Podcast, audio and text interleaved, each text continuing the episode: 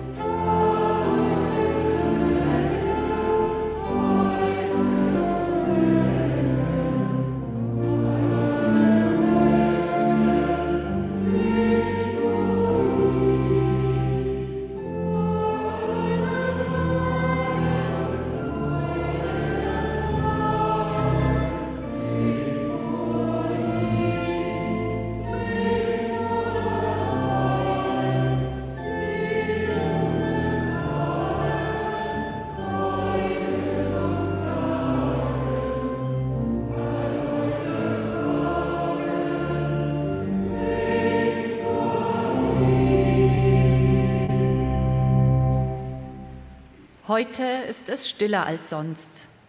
Es ist Karfreitag. Kein Schmuck auf dem Altar, der Blick zum Kreuz am Altar ganz unverbaut und direkt. Nichts lenkt ab. Karfreitag, ein Tag, an dem viel Platz ist vor dem Kreuz. Für meine Sorgen, für Zwänge und Enge. Ein Tag für Fragen und Klagen bringen wir vor Gott, was uns beschäftigt, was uns auf der Seele lastet.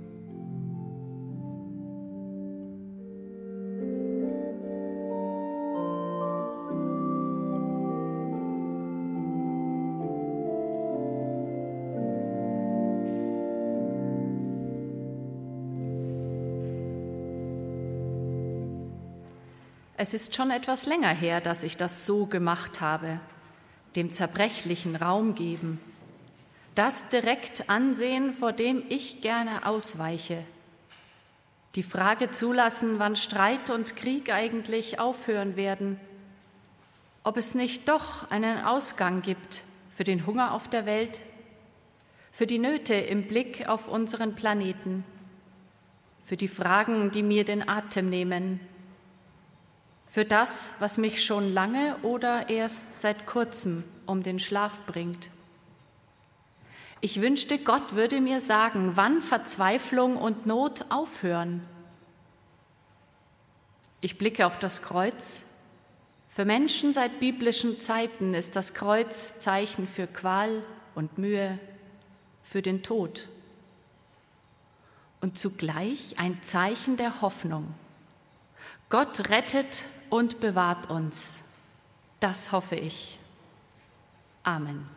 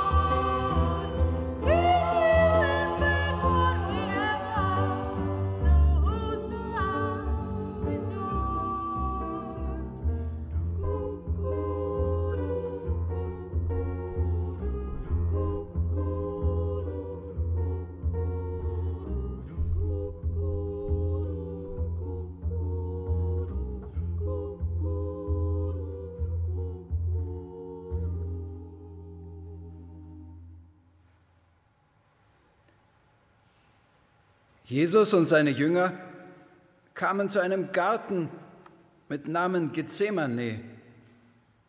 Und Jesus sprach zu seinen Jüngern, Setzt euch hierher, bis ich gebetet habe. Und er nahm mit sich Petrus und Jakobus und Johannes und fing an zu zittern und zu zagen und sprach zu ihnen, meine Seele ist betrübt bis an den Tod. Bleibt hier und wachet. Und er ging ein wenig weiter, fiel auf die Erde und betete, dass, wenn es möglich wäre, die Stunde an ihm vorüberginge und sprach, aber Vater, alles ist dir möglich, nimm diesen Kelch von mir, doch nicht, was ich will, sondern was du willst. Und er kam und fand sie schlafend und sprach zu Petrus, Simon, schläfst du? Vermochtest du nicht eine Stunde zu wachen? Wachet und betet, dass ihr nicht in Versuchung fallt. Der Geist ist willig, aber das Fleisch ist schwach. Und er ging wieder hin und betete, und sprach dieselben Worte und kam wieder und fand sie schlafend, denn ihre Augen waren voller Schlaf und sie wussten nicht, was sie ihm antworten sollten.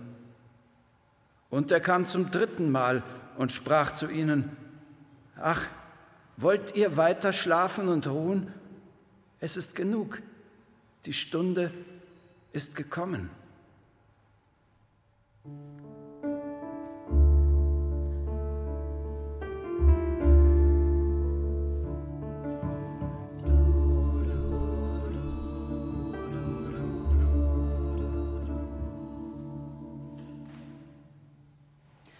Ich bin Petrus und ich bin dabei gewesen im Garten Gethsemane und ich wollte wirklich wach bleiben. Aber ich bin erschöpft von den letzten Wochen und Monaten. Mein Kopf ist immer noch so wahnsinnig voll. Wir sind seit Monaten unterwegs. Ich vermisse mein Zuhause und meine Familie. Sogar meine Arbeit auf dem See fehlt mir. Während andere nur die Köpfe schütteln, dass ich alles stehen und liegen lasse, ist mir längst klar, es ist die größte Reise meines Lebens mit Jesus.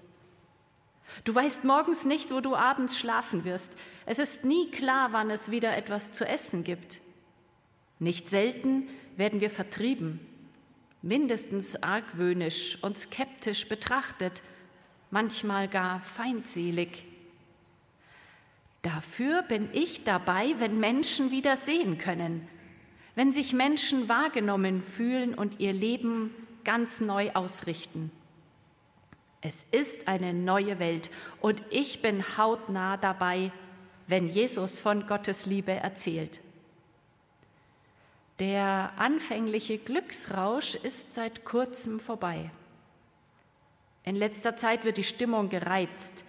Es wird gefährlich, sogar lebensgefährlich in seiner Nähe. Es geht über alle normalen Kräfte hinaus und Angst zehrt an mir.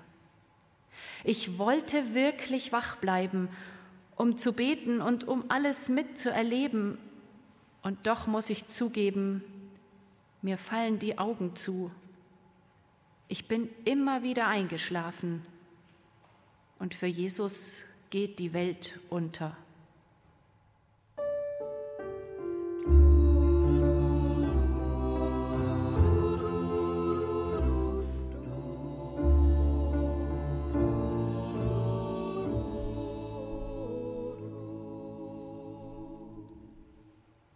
Ich kenne dieses Gefühl von Petrus gut. Du bist so müde, dass dir die Augen zufallen. Du kannst nichts dagegen machen, Du kannst dich nicht wehren, die Müdigkeit ist stärker. Wenn ich mit meiner Frau daheim einen Film anschaue und so kuschelig auf dem Sofa sitze, dann passiert das schon mal regelmäßig. Wenn das in einer Sitzung passiert, Gott sei Dank selten, sehe ich beim Wiederaufblicken milde Lächelnde gegenüber. Das Einzige, was mir jetzt wirklich helfen würde, wäre schlafen. Aber ich muss ja da bleiben, ich muss ja funktionieren. Im Garten Gethsemane ist diese Müdigkeit mit Händen zu greifen. Die, die, Jünger spüren die Unruhe bei ihrem Lehrer. So kennen sie Jesus gar nicht. Dieser Abend ist anders. Sie wissen nicht was. Eigentlich müssten sie aufpassen, wach sein, für Jesus da sein. Aber es geht einfach nicht. Es war zu viel los. Die letzten Tage waren zu anstrengend. Jetzt sind sie einfach nur fertig. Und dann ist es still und ruhig und entspannt und die Müdigkeit ist für mich in der Welt nach Corona mit Händen zu greifen. Junge Menschen sind müde, müde von all den Diskussionen und Beschränkungen. Und jetzt kam auch noch dieser Krieg, mit dem niemand rechnen konnte. Wo geht die Welt hin? Was ist mit der uns bekannten Welt? Wo finde ich Trost und Stärkung? Wo bleibt meine Freiheit, mein Leben zu gestalten? Alles ist so kompliziert geworden. Niemand weiß, wohin die Welt sich entwickelt. Ich bin fremdbestimmt und fühle mich ein bisschen überfordert. Ich habe nicht mehr das Gefühl, am Lauf des Lebens mitgestalten zu können. Manchmal geht mir das auch im ganz Kleinen so. Und das nutzen die aus, die mit den ganz einfachen Worten und Parolen kommen, die meinen, wenn das oder jenes endlich so gemacht wird, dann ist alles gut. Wenn etwa keine Migranten oder Geflüchteten nach Europa kommen sollen. Doch das Leben ist nicht einfach. Leben ist kompliziert. Und manchmal ist alles zu viel, so müde. Über die Müdigkeiten meines Lebens muss ich reden. Es ist so wichtig, Menschen zu finden, die mir zuhören, über das, was auf mir liegt, was mich belastet, was mein Herz beschwert. Redet, redet miteinander. Was auf deiner Seele lastet, braucht deine Aufmerksamkeit. Wenn du müde bist, rede darüber. Suche dir einen Menschen, der dir zuhört und dich versteht.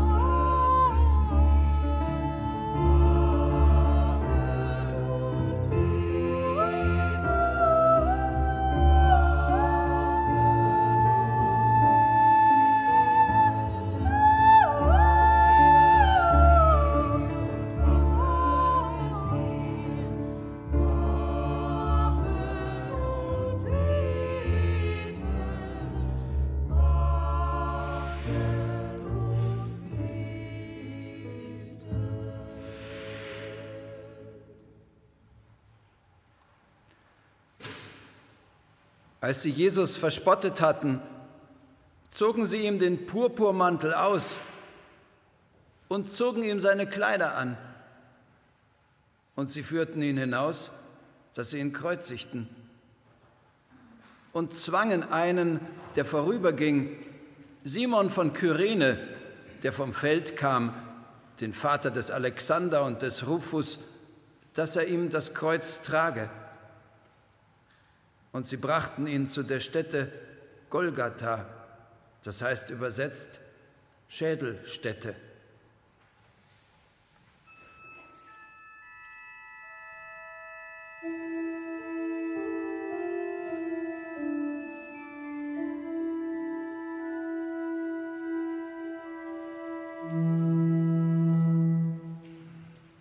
Du hast bitte was? Alexander und Rufus schauen ihren Vater Simon entsetzt an. Ich habe das Kreuz von diesem Jesus von Nazareth getragen, sagt Simon. Das Kreuz, an dem er hingerichtet wurde. Rufus und Alexander reißen die Augen noch weiter auf. Sie starren auf die aufgeschürften, leicht blutigen Hände des Vaters. Ich bin wegen des Sabbats schon früher auf dem Heimweg durch die Stadt. Noch in Feierabendgedanken versunken bin ich plötzlich mittendrin in so einer Hinrichtungstruppe auf dem Weg hoch zur Schädelstätte Golgatha. Es war keine Zeit mehr, sich in einen Hauseingang zurückzuziehen. Da knallt auch schon eine Peitsche und jemand brüllt durch die Luft. Ich verstehe nicht gleich, aber dann zeigt ein anderer direkt auf mich und ruft, los, hilf ihm.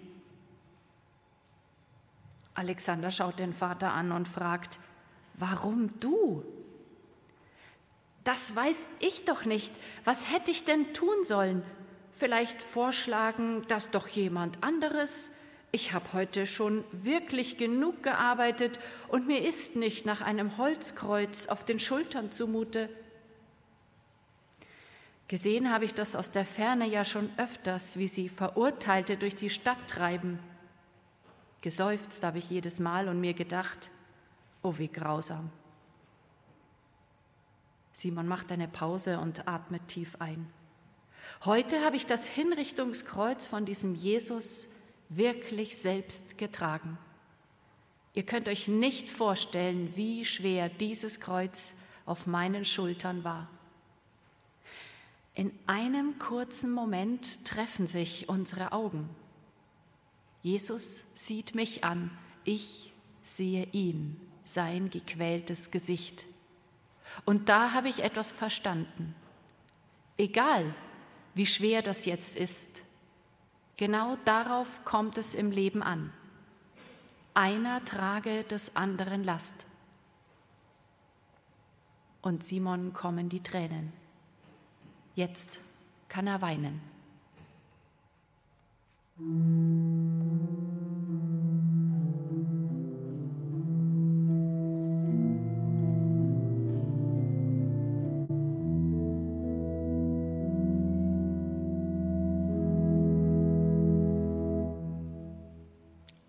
trage des anderen Last. Wie kommt dieser Gedanke von der Hilfe für den Nächsten in die Welt?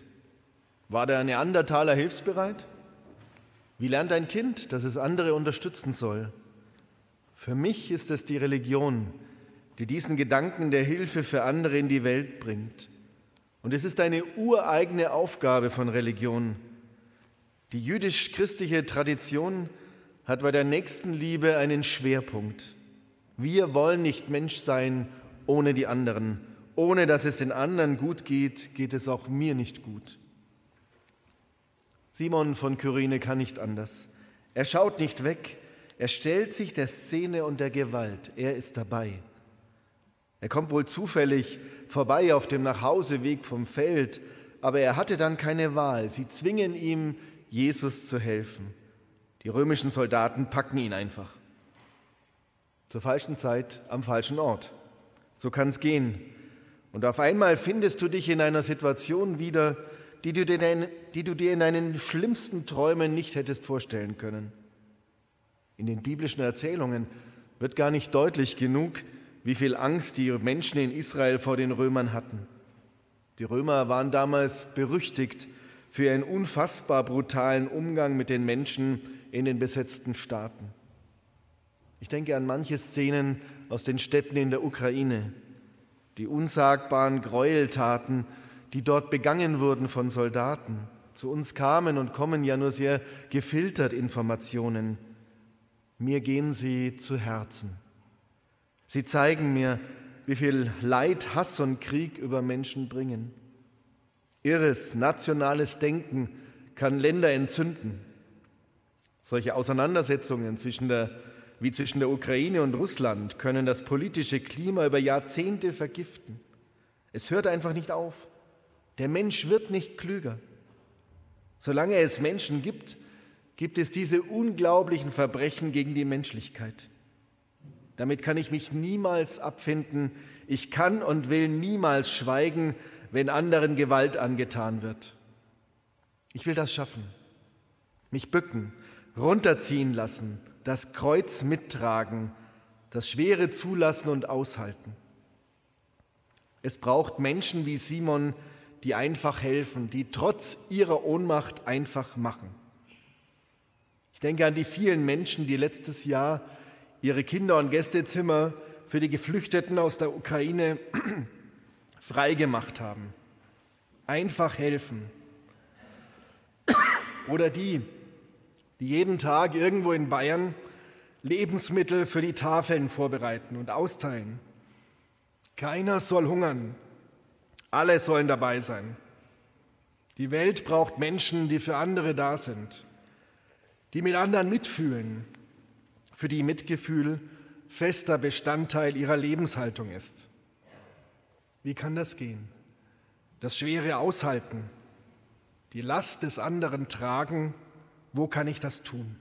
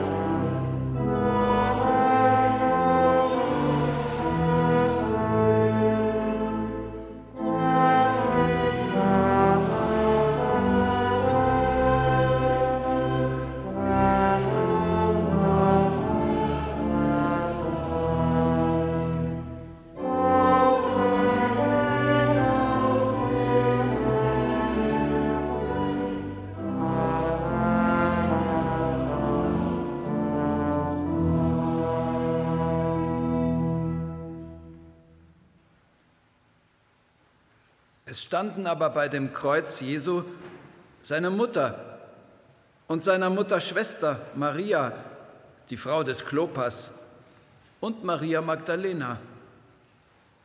Als nun Jesus seine Mutter sah und bei ihr den Jünger, den er lieb hatte, spricht er zu seiner Mutter, Frau, siehe, das ist dein Sohn.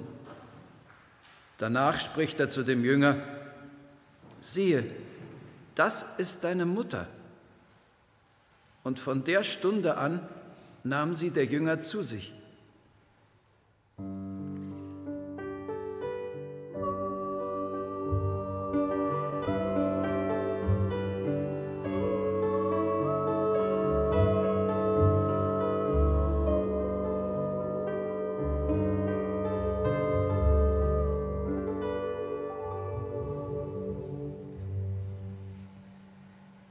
Marias Augen füllen sich mit Tränen. Ihr geht vieles durch den Kopf. Erinnerungen, Geschichten, Bilder von früher, Gespräche. Vor allem ein Wort, das ein sehr alter Mann ihr kurz nach Jesu Geburt gesagt hat. Dein Sohn wird viele zu Fall bringen und viele aufrichten. Und für dich, Maria, wird es sein, als ob ein Schwert deine Seele durchbohrt. So fühlt es sich gerade an. Ihr Leben lang ist sie in seiner Nähe. Schmerzen kennt sie gut, wenn sie an ihren Sohn denkt. Nie fühlten sie sich an wie heute. Nicht bei seiner Geburt, nicht als sie schroff zurückgewiesen die Hochzeit zu Kana verlässt, nicht als sie miterlebt, wie sie ihn gefangen und verurteilt haben. Ein Schmerz, als ob ein Schwert deine Seele durchbohrt. Das eigene Kind sagt letzte Worte zu seiner Mutter und zu seinem Freund, bevor es stirbt. Sieh, das ist jetzt dein Sohn. Sieh, das ist jetzt deine Mutter. Kann sie so weiterleben? Durch den Tränenschleier erkennt Maria die Hand von Johannes, dem Freund von Jesus. Er streckt sie ihr entgegen. Ob es so weitergeht? Zaghaft, ganz zaghaft nimmt sie Johannes Hand. Sie bleiben lange stehen, gemeinsam mit wenigen anderen und halten den Schmerz aus.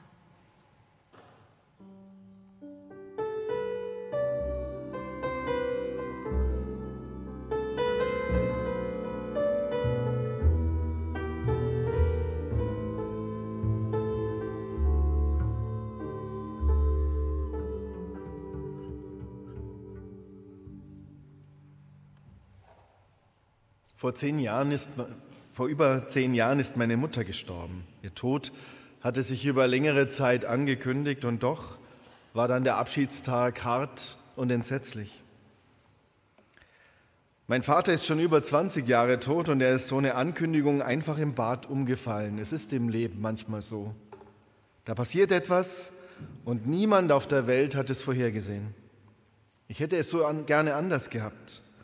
Und wenn ich geahnt hätte, was kommt, ich hätte unbedingt im Vorfeld alles versucht, das zu verhindern. Aber ich bin nicht der Herr der Geschichte, weder der ganz großen noch der kleinen Geschichten. Vieles im Leben passiert und ich muss einfach damit klarkommen. Eine der wichtigsten Übungen im Leben ist aushalten lernen. Ich muss aushalten, was ich nicht ändern kann.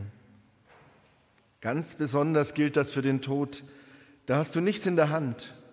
Da stehst du daneben und der geliebte Mensch stirbt. Es ist gut, wenn du dabei sein kannst und manchmal kannst du auch nicht dabei sein. Und das ist so schwer zu ertragen. Meine Eltern sind ganz unterschiedlich gestorben, aber der Abschied bei beiden war gleich intensiv und würdevoll. Es gibt viele Arten von Dabeisein und Verbundensein. Der Karfreitag ist nur auszuhalten, wenn ich mich verbunden weiß. So schaue ich auf die Frauen und den Mann, die unter dem Kreuz stehen. Mich rührt das immer an in der Passionsgeschichte, das Dabeisein. Maria ist da, ihre Schwester Maria Magdalena, die mit Jesus eine besondere Nähe hatte, und Johannes, für den das auch gilt. Der Tod raubt uns alle Beziehungen. Der Theologe Eberhard Jüngel nennt den Tod die totale Beziehungslosigkeit. Jüngel meint damit, dass im Geschehen des Todes für eine schreckliche Zeit alles zu Ende ist. Es ist nichts mehr gut, es ist nichts mehr schön, es ist alles grässlich und zu Ende. Ich habe das erlebt, dass nichts mehr schmeckt, dass nichts mehr Farben hat. Aushalten lernen. Jeder steht unter dem Kreuz für sich, aber jede und jeder trauert alleine und auch auf die ganz eigene Art. Das ist auch hier so. Im Sterben entsteht unter dem Kreuz eine ganz besonders intime Nähe, eine Beziehung, die trägt. Jesus, Maria, Maria Magdalena, Johannes. Diese vier Personen unter dem Kreuz werden durch diese Katastrophe eng zusammengeschmiegt. Sie sind eine Trauergruppe. Sie stärken sich gegenseitig. Sie helfen sich, das Entsetzliche auszuhalten. Gemeinsam ist es einfacher, das Grausame zu ertragen. Ich denke an Beate, die nach dem plötzlichen Unfalltod ihres Mannes in der Einsamkeit versunken ist. Alle wollten sie trösten, doch sie war noch gar nicht so weit.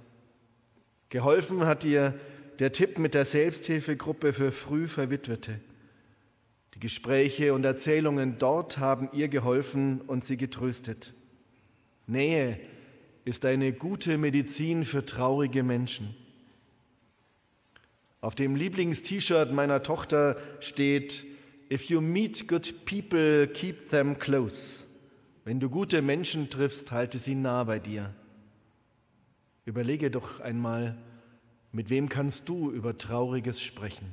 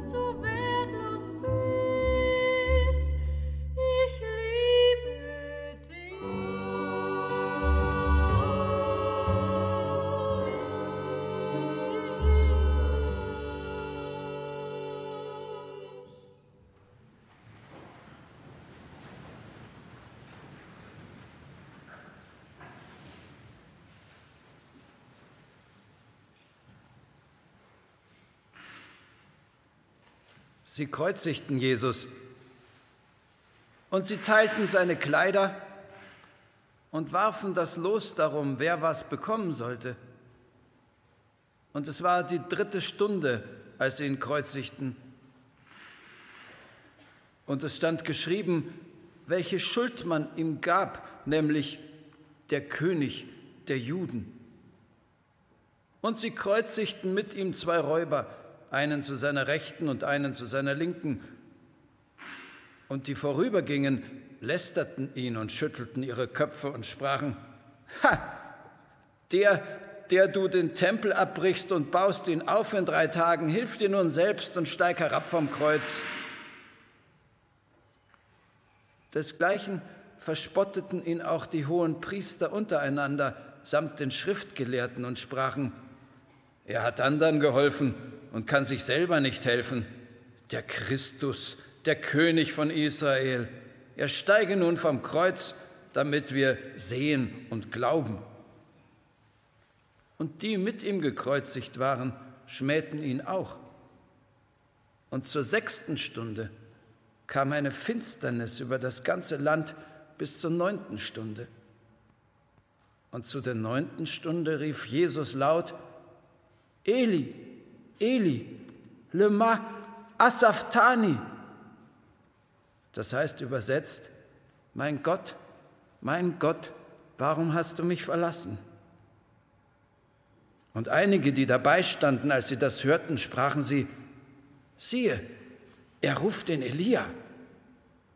Da lief einer und füllte einen Schwamm mit Essig, steckte ihn auf ein Rohr, gab ihm zu trinken und sprach, Halt, lasst uns sehen, ob Elia komme und ihn herabnehme. Aber Jesus schrie laut und verschied.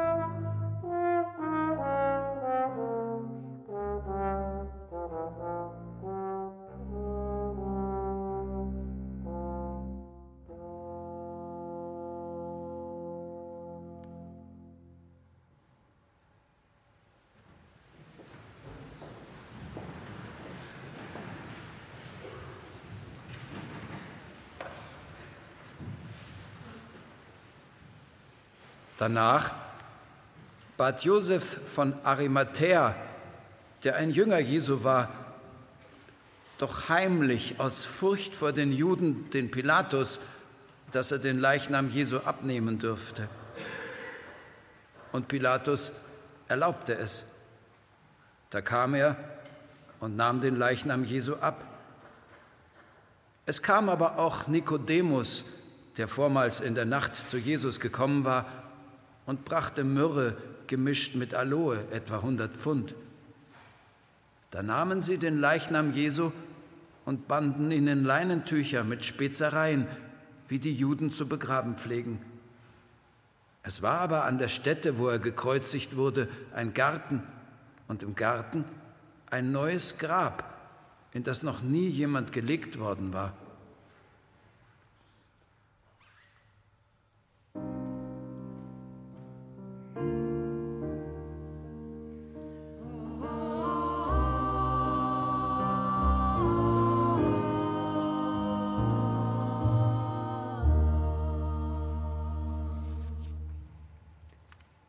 Ich bin Josef und ich komme aus Arimathea. Ich stehe schon immer lieber in der zweiten Reihe. Ich bestaune alle, die vorne weggehen, auch in Glaubensfragen, ohne dass sie irgendwie zögern. Mir gefällt dieser Jesus von Anfang an, keine Frage. Aber ich habe Verpflichtungen. Ich bin Mitglied im jüdischen Rat. Und naja, die Leute reden sofort. Und das Ansehen meiner Familie ist schnell in Gefahr. Und was würden meine Geschäftspartner sagen? Also bin ich in der zweiten Reihe geblieben. Ich bewundere Jesus im Geheimen, ganz für mich. Auch als ich hörte, Jesus wird verurteilt und als ich sah, Jesus ist gestorben. Merkwürdig, dass sich die angeblich erste Reihe fast ganz gelichtet hat. Wo sind denn die Überzeugten auf einmal, die Wortführer, die, die ohne Zögern ihren Glauben überall bekennen? Da fasste ich mir ein Herz. Ich spüre, jetzt ist meine Stunde. Ich besitze schon seit einigen Jahren ein Grab. Ich denke gern voraus. Und jetzt höre ich, dass Jesus gestorben ist wie ein Verbrecher. Mein Entschluss steht schnell. Ich bestatte ihn würdig. In meinem Grab soll er liegen. Maria und ein paar wenige andere packen mit an. Wir tragen Jesus zu seinem Grab im ganz kleinen Kreis, wie man so sagt. Es fühlt sich gut und richtig an. Wir haben einen Platz für unsere Trauer. Dass es ausgerechnet mein Grab ist, von wo aus drei Tage später so etwas Ungeheures ausgehen wird. Ostern, Auferstehung, das Grab ist leer und das Leben siegt. Das habe ich, das hat niemand von uns geahnt. Ausgerechnet mein Grab der Platz von jemandem, der lieber in der zweiten Reihe steht.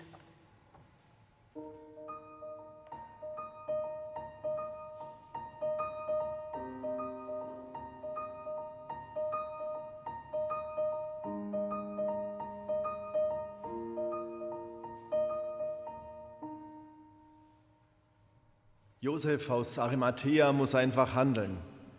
Ich mag Menschen, die etwas unternehmen. Der Unternehmer unternimmt was. Josef sind geregelte Abläufe wichtig. Er findet gut, wenn alles seine Ordnung hat. Und das gilt eben auch für den Umgang mit dem Tod, den Tagen danach, dem, was dann ist. Beim Abschiednehmen sind mir geregelte Abläufe besonders wichtig. Sie helfen, mit dem Tod umzugehen. Es ist gut, dass man einfach funktionieren muss. Es ist viel zu erledigen und das hilft.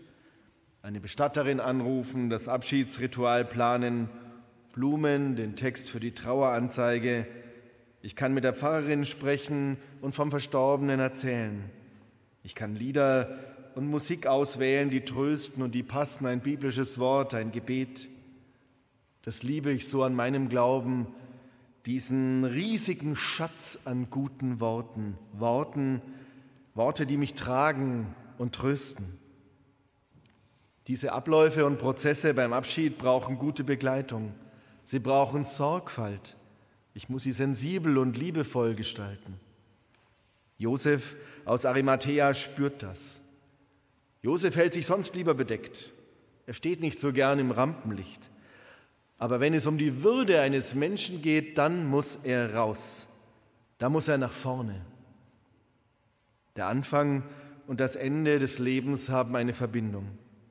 Wenn du auf die Welt kommst, sind da Menschen, die dich begrüßen. Eine Mutter, die dich auf die Welt bringt.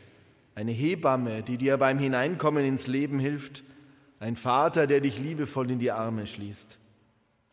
Am Ende des Lebens braucht es Menschen, die dich begleiten. Ärzte, die dich beraten. Pflegende, die dich versorgen. Die Schwester oder die Tochter, oder der Freund, die oder der dir die Augen schließt, die Hände faltet. Menschen, die sich um deinen toten Körper kümmern, der so viel geleistet hat und so gut zu dir war. Josef ist ein Vorbild in diesem Kümmern um unsere Toten. Josef zeigt seine Liebe. Und wieder staune ich über das Verbundensein, gemeinsam trauern, zumindest zeitweise, sich zusammentun, Josef macht es nicht alleine, er macht es im Team. Gemeinsam mit Nikodemus gestaltet er das Grab im Garten Und vermutlich waren da auch andere dabei mit Blumen und Sträuchern und Kräutern. Ich finde das tröstlich, wenn ich mir den Tod und die Beerdigung von Jesus vorstelle. Die letzte Ruhe findet Jesus in einem Garten, gewaschen und eingecremt mit guten Kräutern. Dort ruht sein Leib bis zum Ostermorgen. Bist du traurig, weil dir ein geliebter Mensch fehlt? Hast du gute Musik, die dich tröstet? Einen Ort, der dir gut tut? Vielleicht auch ein Ritual am Grab deines geliebten Menschen? Nimm dir heute dafür Zeit.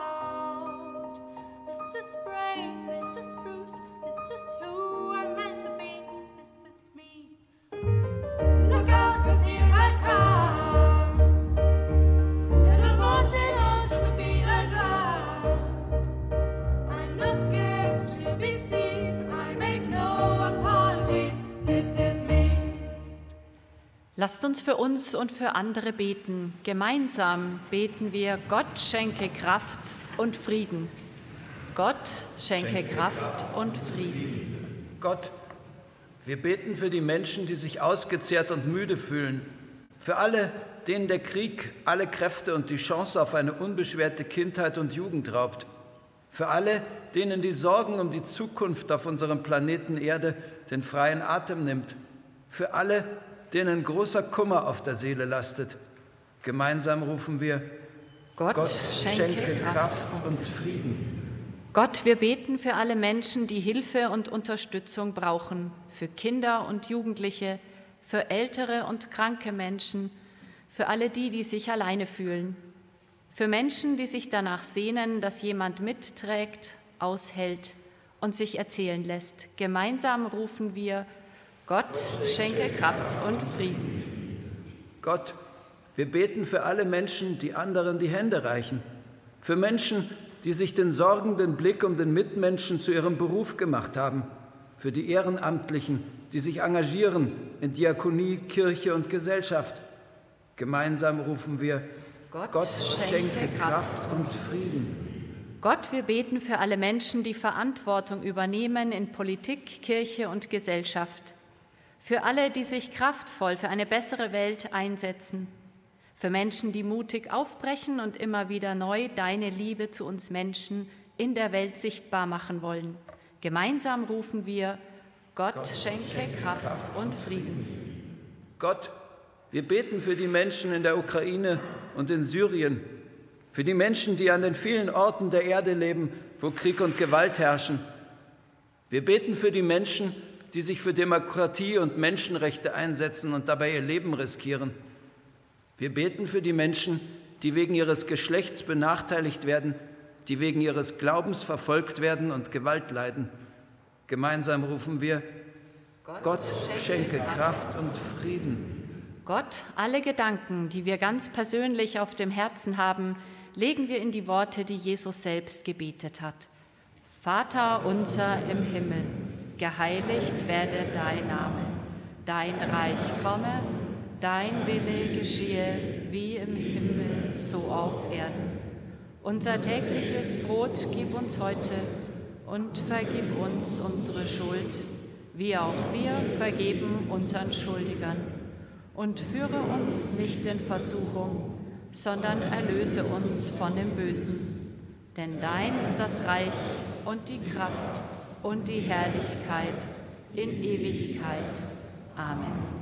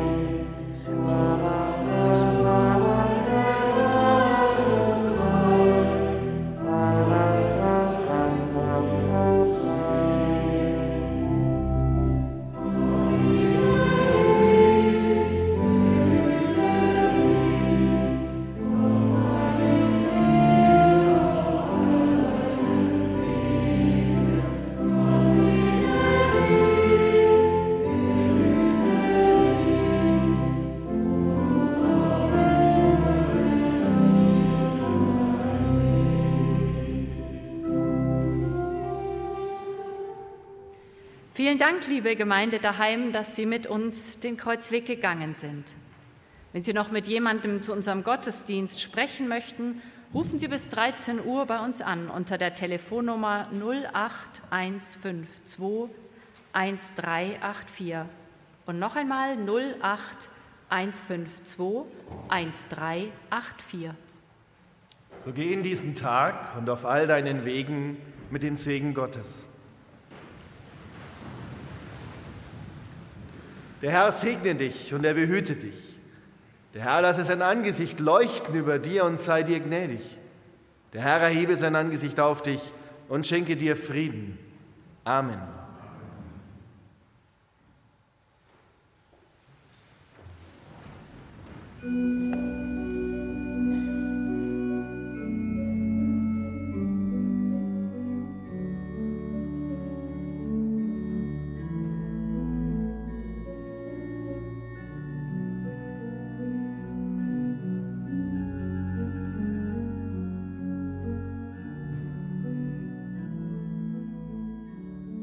Bayern 1 am Karfreitag. Aus der Erlöserkirche im oberbayerischen Hersching haben wir einen evangelischen Gottesdienst übertragen. Die Mitwirkenden waren der Münchner Regionalbischof Christian Kopp, Pfarrerin Susanne Parche und Birgit Henke.